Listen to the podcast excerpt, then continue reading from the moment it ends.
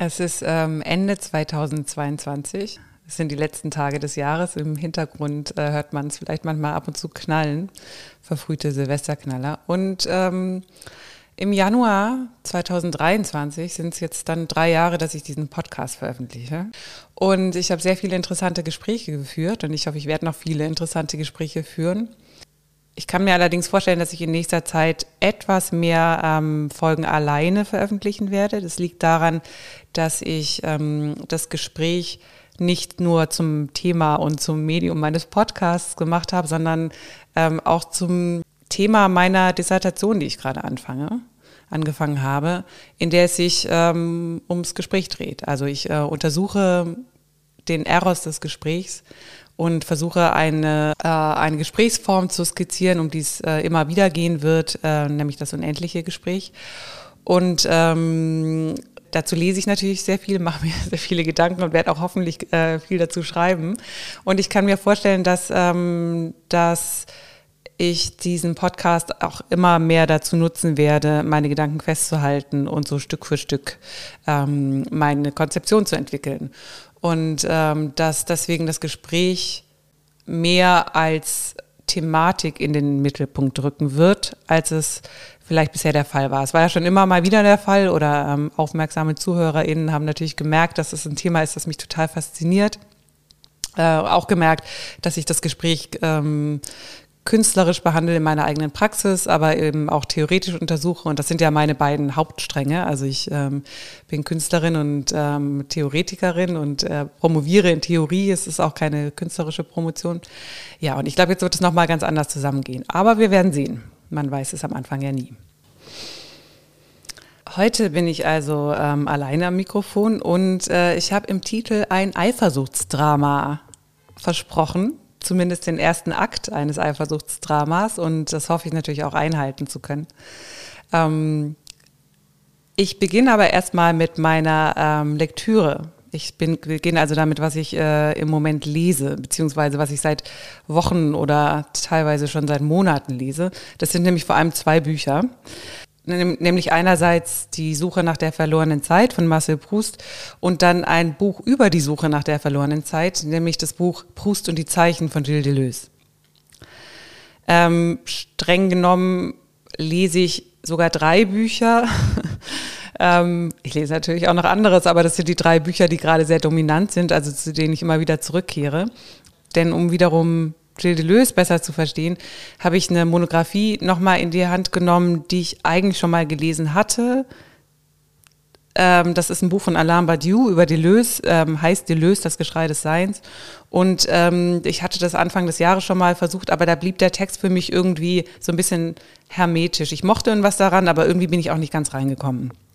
Und jetzt ähm, geht es mir ein bisschen anders, aber ich musste auch einen kleinen Trick anwenden und äh, ja, dazu später mehr. Ähm, ich lese also gerade Badiou, der über Deleuze schreibt und dann Deleuze, der über Proust schreibt und dann lese ich natürlich auch noch Proust. Und äh, ja, über wen schreibt Proust? Irgendwie über alle und alles, aber über niemand Bestimmten. Ähm, es gibt natürlich mehrere Arten, wie man ähm, Bücher lesen kann. Ich würde gerne erstmal mit einem Zitat von Deleuze beginnen der das ähm, thematisiert. Er schreibt, es gibt zwei Arten, ein Buch zu lesen. Entweder man betrachtet es als eine Schachtel, die auf ein Innen verweist, und das folgende Buch behandelt man dann wie eine Schachtel, die in der ersten enthalten war oder sie ihrerseits enthält. Und man kommentiert, interpretiert, fragt nach Erklärungen, man schreibt ad infinitum das Buch des Buchs. Oder aber man liest auf eine andere Art. Man betrachtet ein Buch wie eine kleine signifikante Maschine. Das einzige Problem ist, funktioniert es? Und wie funktioniert es? Wie funktioniert es für euch?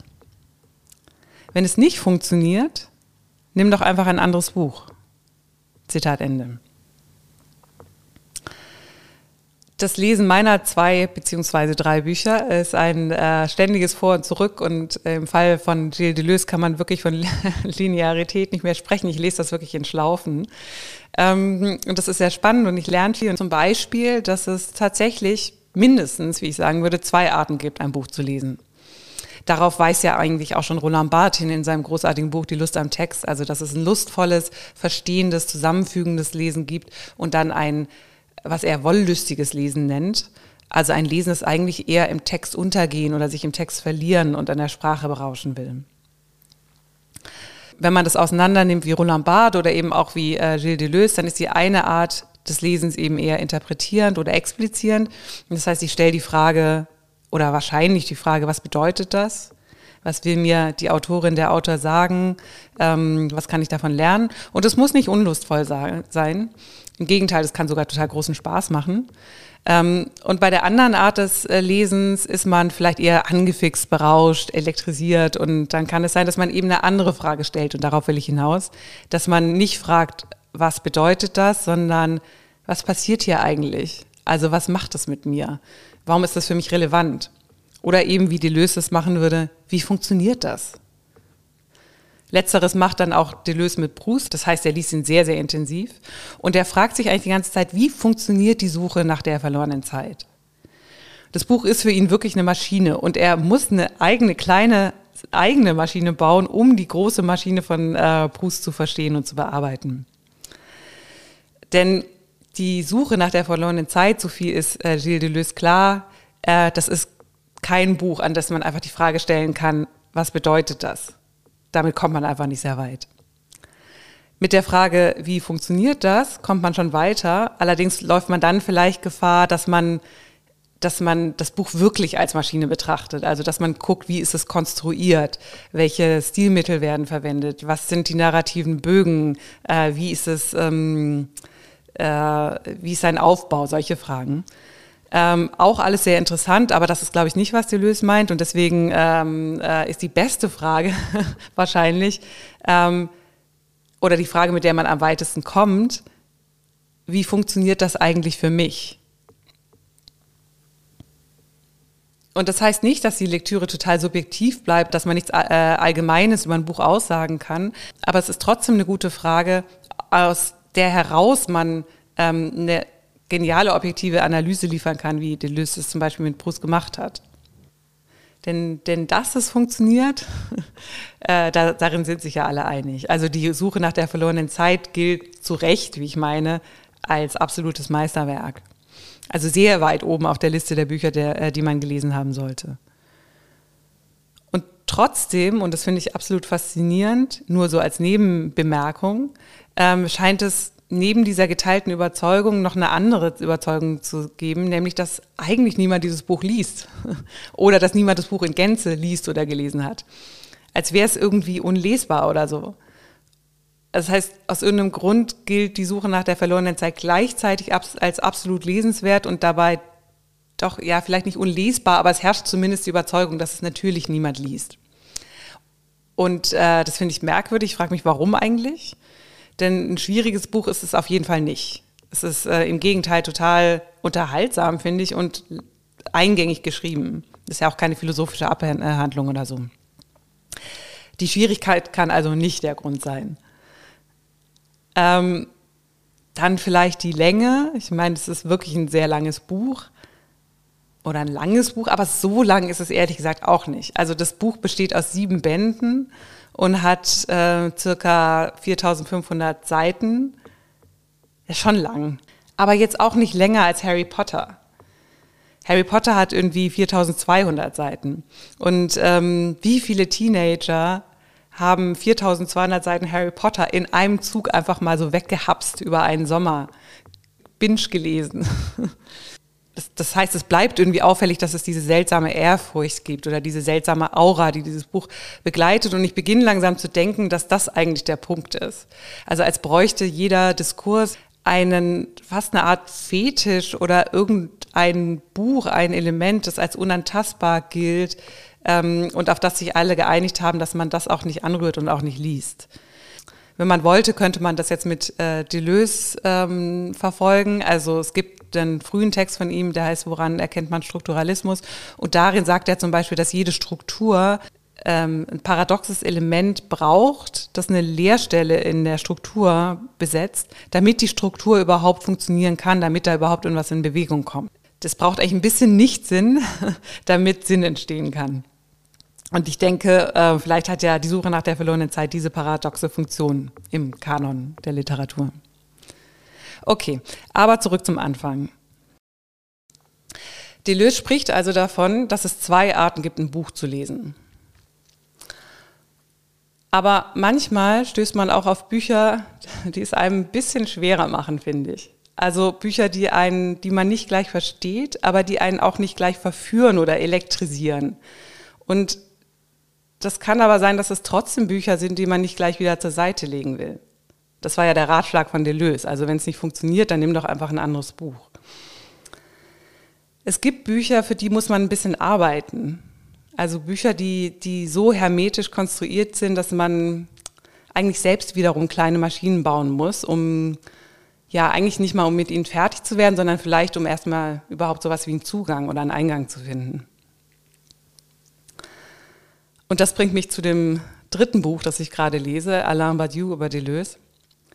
Denn ähm, wenn ich ehrlich bin, dann gehört Badiou eigentlich eher nicht so zu den Autoren und Philosophen, die für mich funktionieren. Das ist mir irgendwie zu mathematisch, zu maoistisch, zu, ach Gott, ja, zu pathetisch, diese ganze Theorie der Ereignisse und dann, dann irgendwie halt auch sehr spießig, also irgendwie zu heteronormativ. Aber dann hat er eben auch dieses Buch über Deleuze geschrieben, das mich zwar nicht elektrisiert, das wäre das falsche Wort, aber irgendwas macht das halt mit mir. Deleuze ähm, ist 1995 gestorben und das äh, Buch von Badiou ist dann ein paar Jahre später erschienen, also nach seinem Tod. Und unter Deleuzianern ist das Buch ähm, total umstritten oder verschrien eigentlich fast schon. Denn Badiou entwickelt darin die These, dass Deleuze eigentlich ein, ein versteckter Transzendentalist ist oder ein, ähm, dass er ein Metaphysiker des Seins und Philosoph des einen ist. Und das passte eigentlich nicht zu dem, zu dem Bild äh, von Deleuze oder auch zu der Selbstbeschreibung von Deleuze oder seiner Philosophie. Das heißt, Badiou habe eine Art philosophischer Karikatur von Deleuze gezeichnet. Also Deleuze eigentlich überhaupt nicht wiederzuerkennen, sondern das, was Badiou aus Deleuze, Deleuze macht, sei eher Ausdruck seiner eigenen Philosophie. Und das mag auch sein, aber zu Badious Verteidigung sei vielleicht gesagt, dass genau dieser Vorwurf Deleuze selbst aufgemacht worden ist. Deleuze hat sich immer wieder dem Vorwurf stellen müssen, dass seine, seine großen philosophischen Porträts, also er hat sich ja unter anderem intensiv mit Hume, Bergson, Nietzsche, Leibniz, Spinoza ähm, beschäftigt, dass diese großartigen philosophischen äh, Porträts, dass das eigentlich Zerrbilder sind. Genial, geniale Zerrbilder, das gibt jeder zu, da sind sich irgendwie dann auch alle einig, aber eben doch Zerrbilder, sie wären nicht repräsentativ. Deleuze äußert sich auch zu diesem Vorwurf in ähm, dem Brief an einen strengen Kritiker, heißt der Text. Das ist auch der Text, aus dem das äh, erste Zitat stammt. Da sagt er oder fragt, was oder wie kann oder darf man als Philosoph schreiben? Äh, das Problem mit der Philosophie, auch vor allem in seiner Zeit damals in Frankreich, sei, dass sie eben oft mit Philosophie Geschichte verwechselt werde. Also statt eigene Gedanken zu entwickeln, äh, wird von einem verlangt, dass man lernt, die Gedanken von anderen Philosophen korrekt wiederzugeben. Es bleibt einem also erstmal nichts anderes übrig, als Philosophiegeschichte zu betreiben. Das habe er auch anfangs viel gemacht. Allerdings habe er versucht, immer ein bisschen Spaß dabei zu haben. Und eben durch und mit den anderen Philosophen auch was Eigenes zu sagen. Also Philosophiegeschichte, so sagt er, habe er immer als Arschfickerei betrachtet. Zitat. Ich stelle mir vor, einen Autor von hinten zu nehmen und ihm ein Kind zu machen, das seins aber trotzdem monströs wäre. Dass es wirklich seins war, ist sehr wichtig, denn der Autor muss tatsächlich all das sagen, was ich ihn sagen ließ. Zitat Ende. Badiou hat Deleuze also mit diesem Buch ein monströses Kind gemacht, so kann man das sehen. Ich sehe und beziehungsweise lese darin aber eigentlich noch was anderes, denn so selbstbewusst und gewichtig bei Dues Buch über Deleuze äh, daherkommt, also so, so sorgfältig er ihn liest, widerlegt und dann ertappt und ihn mit seinen eigenen Worten Dinge sagen lässt, die Badiou eigentlich selbst sagen will. All das ist wirklich gut gemacht. Beim Lesen fällt mir dann noch eine andere Note auf, also irgendwas, was, was mich, wie gesagt, daran beschäftigt oder eigentlich, eigentlich rührt. Ich lese da irgendwie vor allem im ersten Kapitel eine, eine Unsicherheit, ein Zweifel, aber auch was Kokettes, Werbendes, als wäre das Buch so eine Art Liebeserklärung an Deleuze oder, ähm, oder vielleicht Trauerarbeit oder, oder einfach ein Schrei nach Aufmerksamkeit und vielleicht auch einfach alles drei. Ich habe eben gesagt, für manche Bücher muss man kleine Maschinen bauen, um sie äh, für sich aufzuschließen. Und die Maschine, die ich mir gebaut habe, ähm, um Badius aus, äh, Buch aufzuschließen oder einen Eingang zu finden, ist eine Lesehypothese. Denn am meisten interessiert mich, warum Badiou dieses Buch schreibt. Also was ihn dazu bewegt. Letztlich stelle ich also die Frage nach seinem Begehren. Und das ist ja, was mich immer am meisten interessiert. Also was, was bringt die äh, Produktion in Gang oder was hält sie am Laufen? Und in meiner Auffassung, äh, und deswegen gefällt mir Deleuze natürlich auch so gut, sind äh, Produktionsprozesse immer Begehrensprozesse. Also was bewegt uns? Fühlen wir uns gezogen oder getrieben, gezwungen oder verführt? In diesem Fall, was treibt Badiou um? Die Liebe zur Wahrheit, das, äh, das nehme ich ihm nicht ab. Die Liebe zur Wahrheit, die äh, alleine treibt niemanden an, glaube ich nicht. Jedenfalls nicht einfach so. Liebe allerdings, ich glaube, damit sind wir dann schon wieder auf der richtigen Spur. Vielleicht enttäuschte Liebe, oder Eifersucht? Ich finde, das wäre eigentlich ein gutes Motiv. Eins, das mich interessieren würde. Enttäuschte Liebe oder Eifersucht. Ich stelle also eine Hypothese auf, eine Lesehypothese. Und meine Hypothese ist, Badiou will zeitlebens mit Deleuze ins Gespräch kommen, ein Gespräch mit ihm führen, das aber nicht zustande kommt. Weshalb er, nachdem Deleuze dann verstorben ist, dieses Buch schreibt, um sich rückwirkend als den idealen Gesprächspartner in Position oder in Stellung zu bringen. Da gibt es natürlich ein Problem, denn bekanntermaßen hatte Deleuze seinen idealen Gesprächspartner bereits gefunden. Das war Félix Guattari. Gemeinsam mit Guattari hat Deleuze vier Bücher verfasst und äh, ja, diese beiden sind ja berühmt. Die sind als dieses schräg faszinierende, untrennbare Denkgefüge in die Geschichte eingegangen. Um da mithalten zu können, muss Badiou Guattari natürlich ausschalten. Das heißt, nicht nur deren gemeinsam verfassten Werke komplett ignorieren, was er in dem Buch tut, sondern Deleuze philosophisch fundamental isolieren, also ihn eigentlich gefangen setzen und einmauern, so wie der Erzähler der Suche nach der verlorenen Zeit Albertine einmauert, aus Eifersucht. Und genau dieses Projekt, so meine These, verfolgt Badiou mit diesem Buch.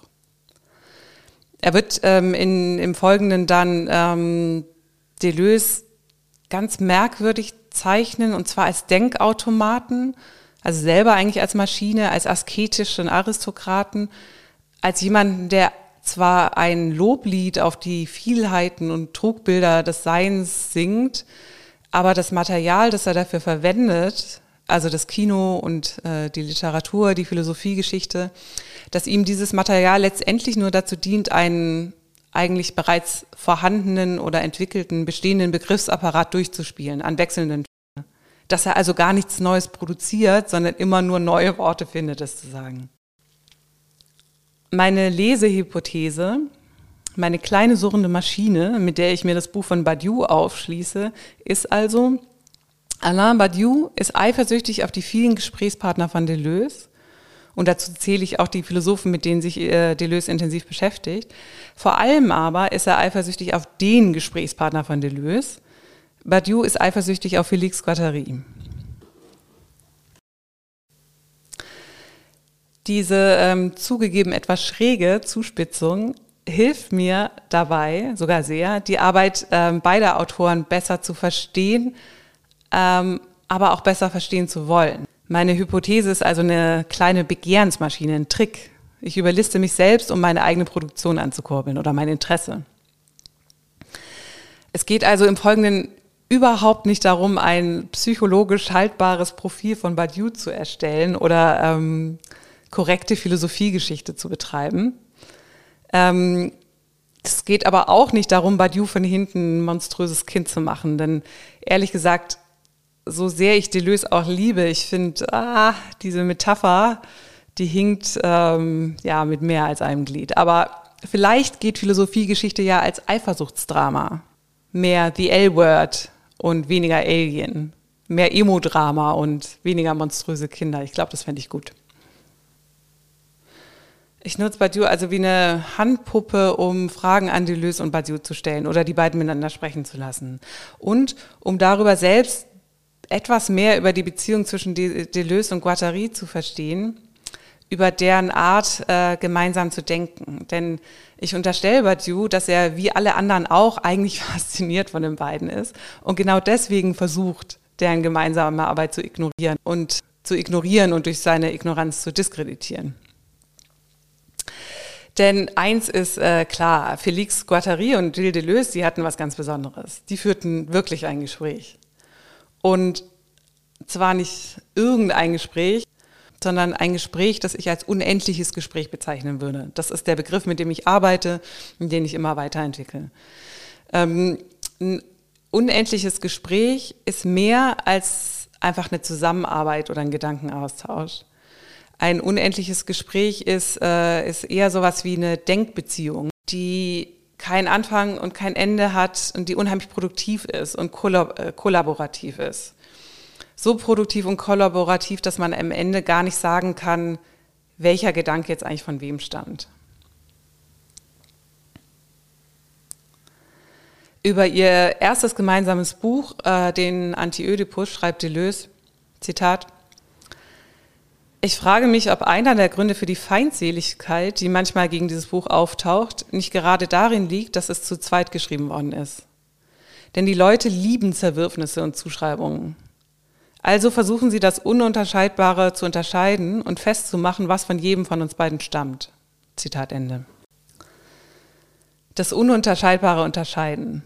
Das klingt ganz ähnlich wie eine Formulierung von Badiou, ähm, Im ersten Kapitel des Buchs nämlich, äh, also des Buchs über Deleuze, schreibt Badiou, dieses Buch sei der Versuch, das Unabschließbare abzuschließen.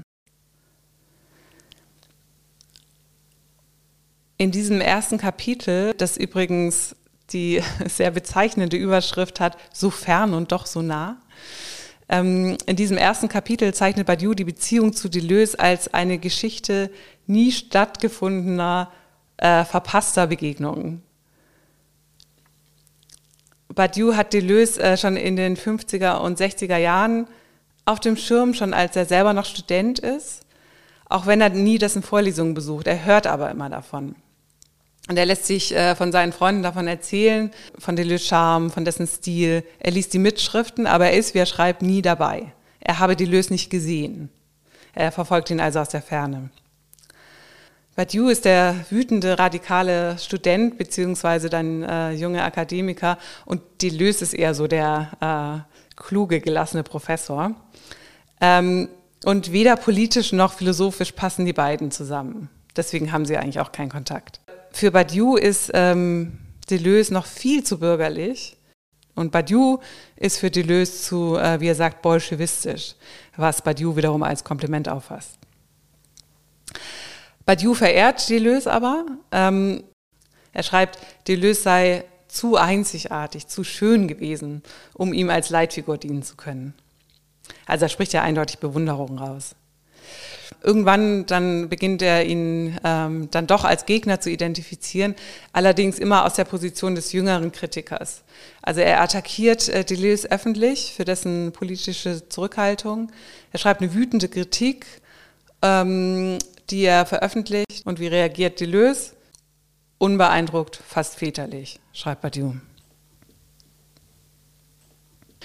Ab den 70er Jahren dann äh, beruhigt sich das Verhältnis. Also man, man liest und kommentiert die Bücher des anderen, schreibt vielleicht mal eine Rezension, sieht sich ab und zu bei institutionellen Anlässen, aber es findet kein wirkliches Treffen statt. Badiou schreibt, kein Abendessen in der Stadt, kein Besuch zu Hause, kein Umtrunk, kein gemeinsamer Spaziergang es ist irgendwie, äh, finde ich, total rührend zu lesen, wie Badiou hier auflistet, was alles nicht stattgefunden hat.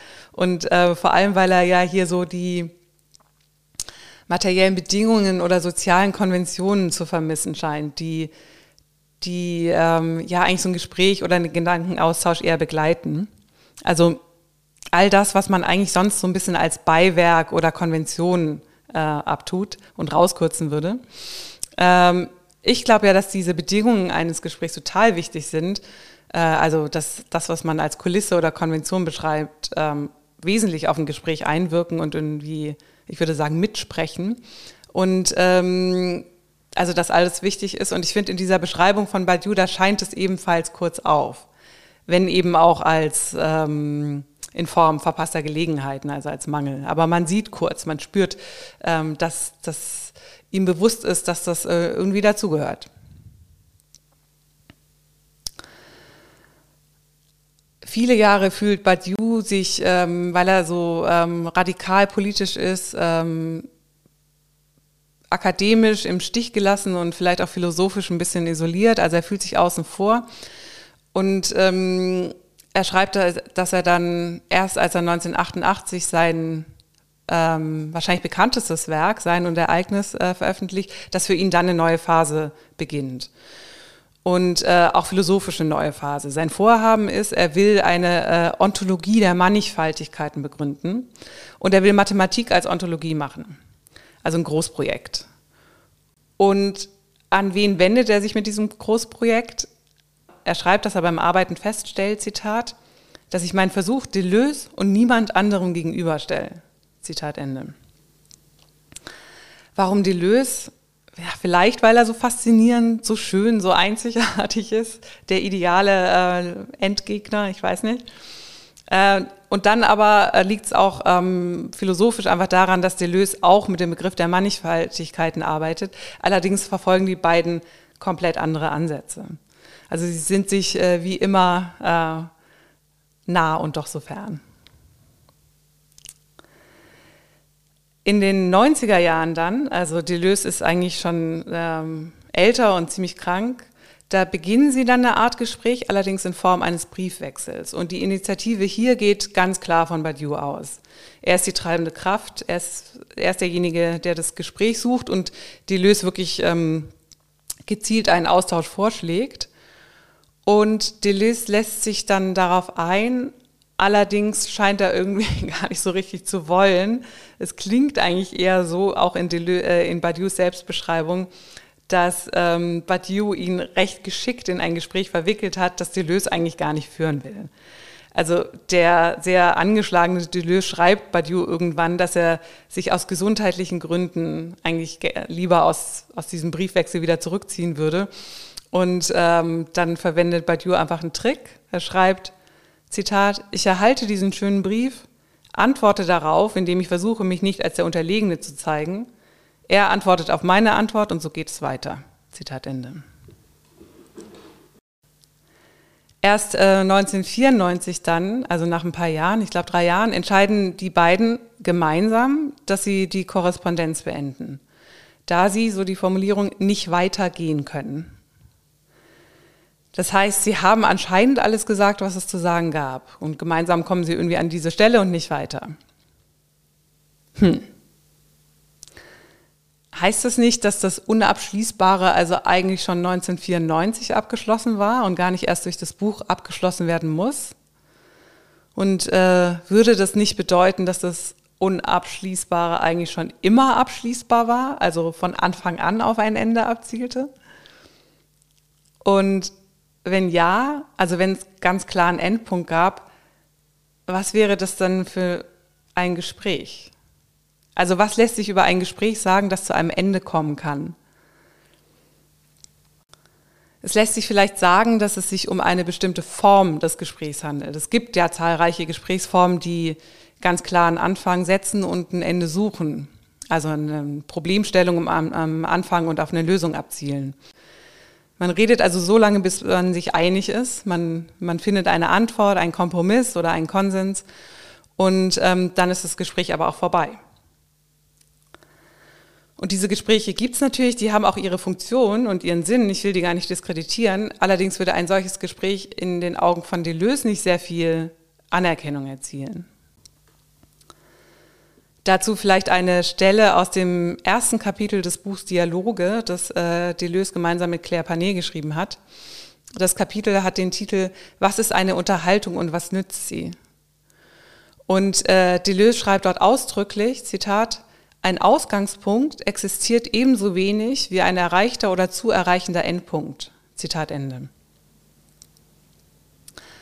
Ein Gespräch zwischen zwei Denkpartnern ist äh, also tatsächlich unabschließbar, das ist nie vorbei.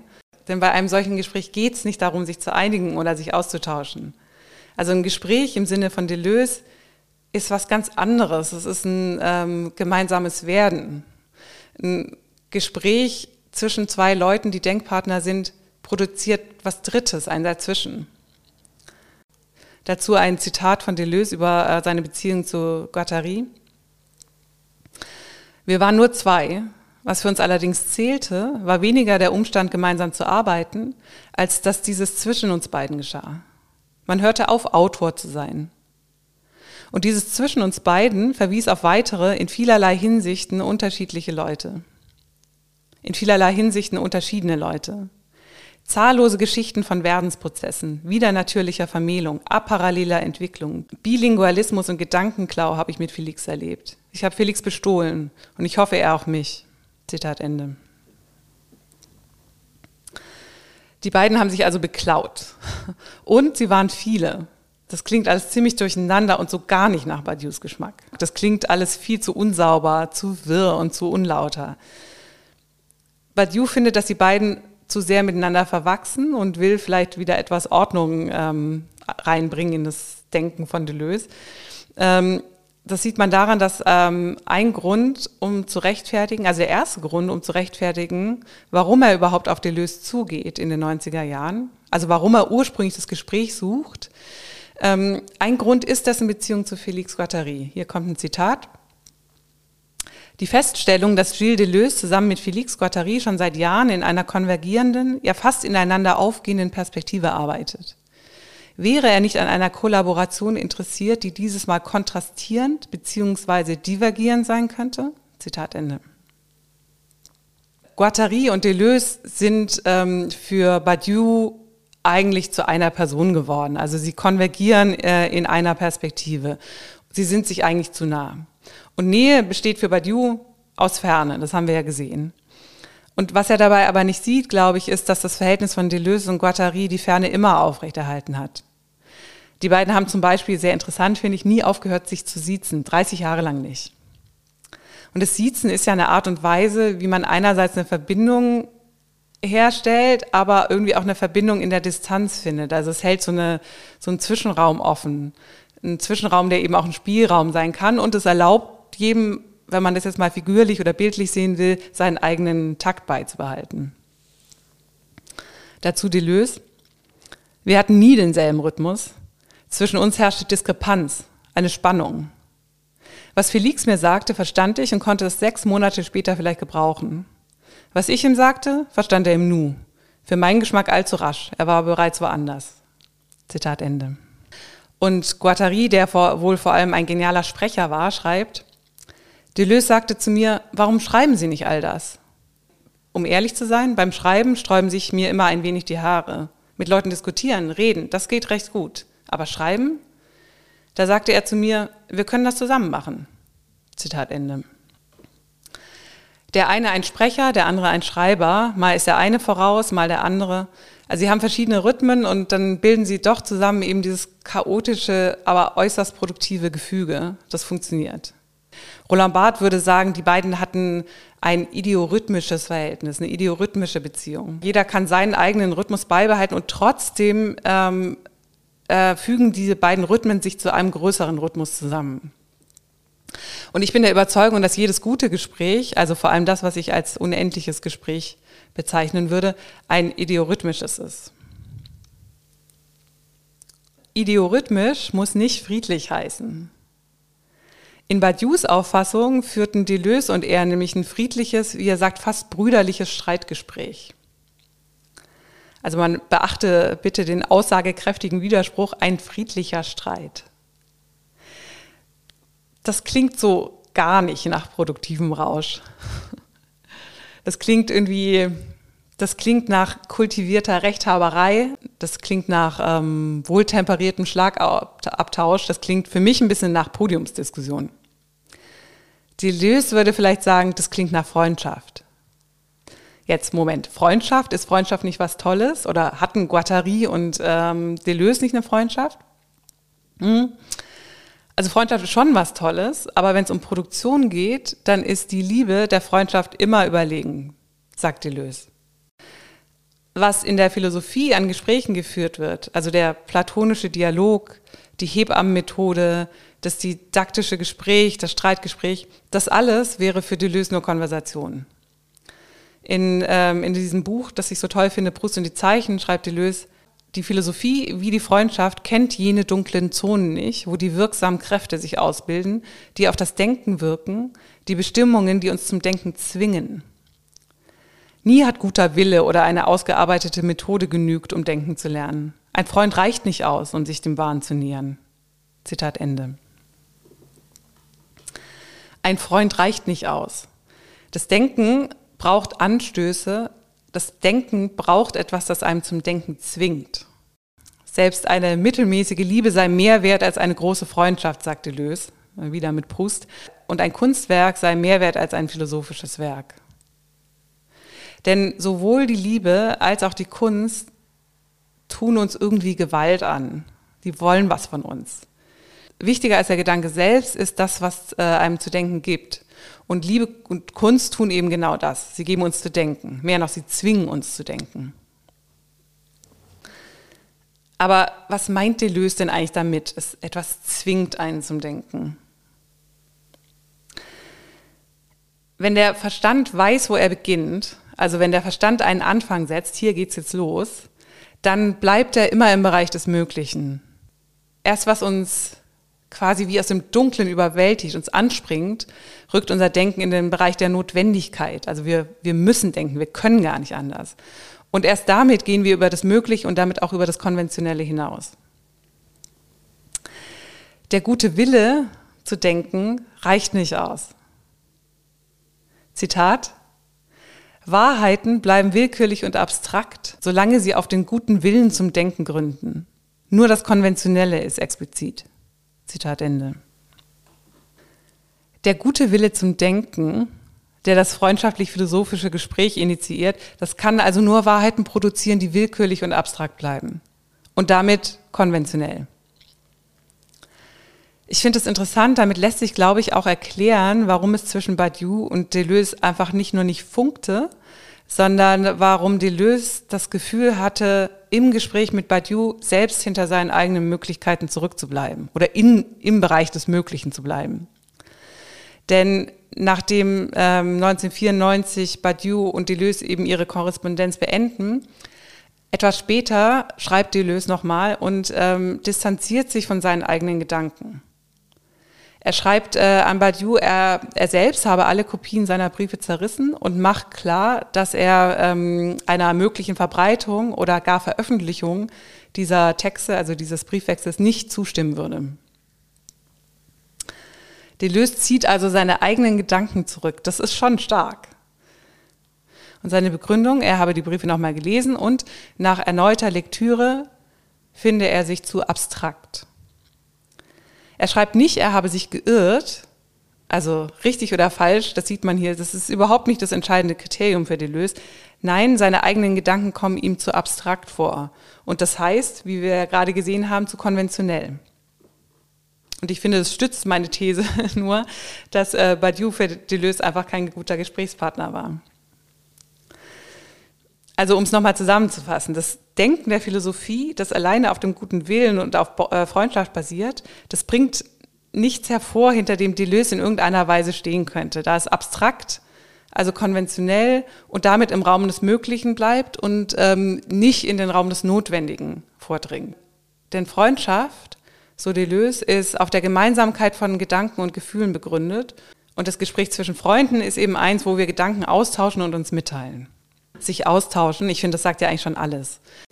Der Austausch suggeriert eigentlich, dass das Denken schon passiert ist. Also, dass alles schon da ist und einfach nur irgendwie anders verteilt, umverteilt wird.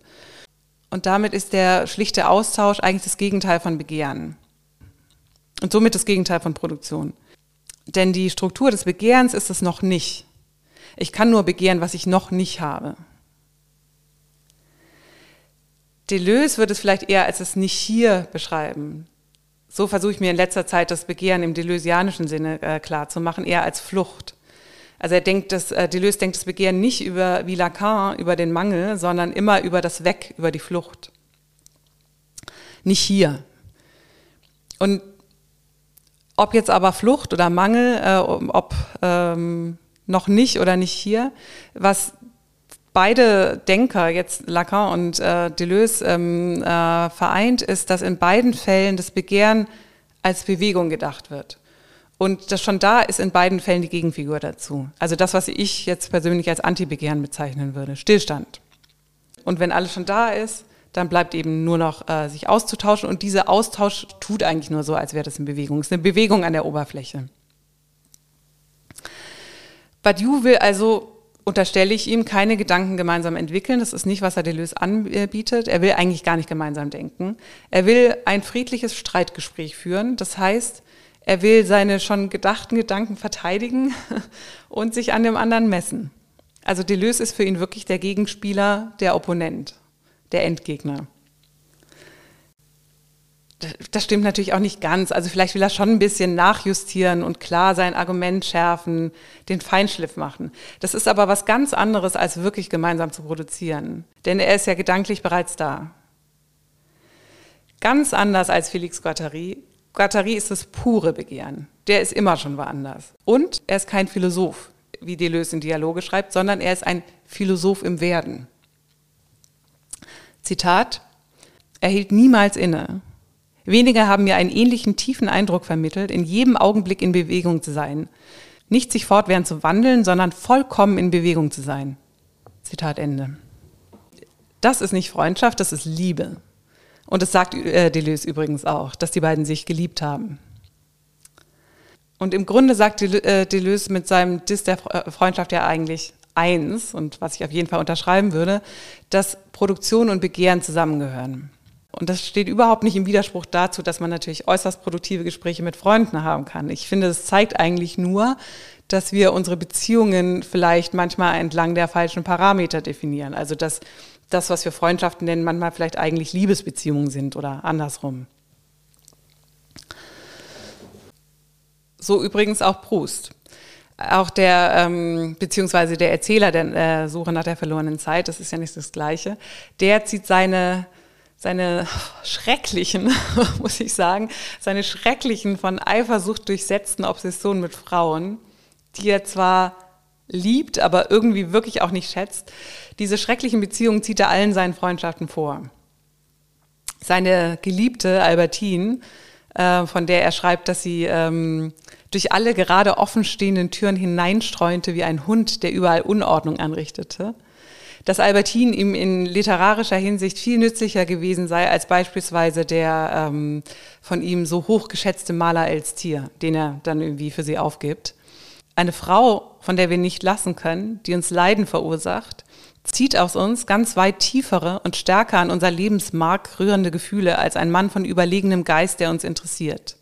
Zitat Ende. Ich frage mich, mit welcher der beiden Figuren sich Badiou wohl identifizieren würde. Also ziemlich sicher nicht mit Albertine.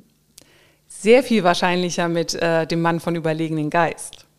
Guattari hingegen, der ist wahrscheinlich ein ähnlicher Unruhestifter wie äh, Albertine. Und Deleuze?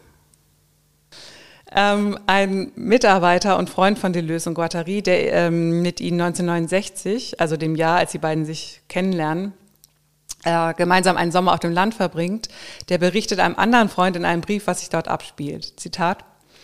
Und jeden Morgen zappeln alle ganz aufgeregt, wenn sich eine Urszene wiederholt. Felix und Deleuze schöpfen mit großer Intensität.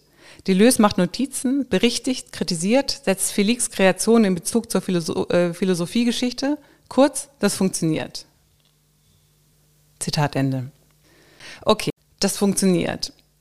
Obwohl ich finde, dass sowohl ähm, Albertine als Guattari in diesen beiden Zitaten nicht ausreichend äh, gewürdigt werden in ihrer eigenen Handlungsmacht. Und trotzdem wird anerkannt, dass die produktive Unruhe, die, beiden ein, die die beiden reinbringen, ähm, das Denken ins, ähm, ins Rollen bringt. Für Guattari und Deleuze ähm, gilt aber auf jeden Fall, dass die beiden eine Maschine, später würden sie wahrscheinlich sagen, ein Gefüge bilden, das funktioniert. Eine ideorhythmische Denkmaschine. Ich würde sagen, eine eklektische Kollaboration oder ein unendliches Gespräch. Und Badiou und Deleuze wiederum haben sich zwar ausgetauscht, aber mehr eben auch nicht. Ihre Gespräche bleiben äh, in der Konvention des philosophisch-freundschaftlichen Gesprächs. Äh, in dieser Konstellation steht Badiou also für die Freundschaft oder auf der Seite der Freundschaft, aber keinesfalls für die Liebe. Aber, aber, aber, ist Badiou nicht der Philosoph der Liebe? Ist nicht Liebe bei ihm sogar ein Ereignis? Ein sehr guter Einwand, auf den ich erst in der nächsten Folge eingehen werde. Denn selbstverständlich braucht jedes gute Eifersuchtsdrama auch einen Cliffhanger. In der nächsten Folge werde ich die hier bereits anskizzierten unterschiedlichen Gesprächsformen und zwar aufbauend auf Deleuze etwas genauer ansehen. Und da jedes gute Eifersuchtsdrama natürlich nicht nur einen Cliffhanger braucht, sondern auch einen leicht skandalös angehauchten Ausblick. Es wird sich herausstellen, dass Badiou hetero und monogam denkt, weshalb er Deleuze seine polyamoröse Promiskuität abzusprechen versucht, und zwar indem er ihn philosophisch einmauert. Got your attention? Bis zum nächsten Mal.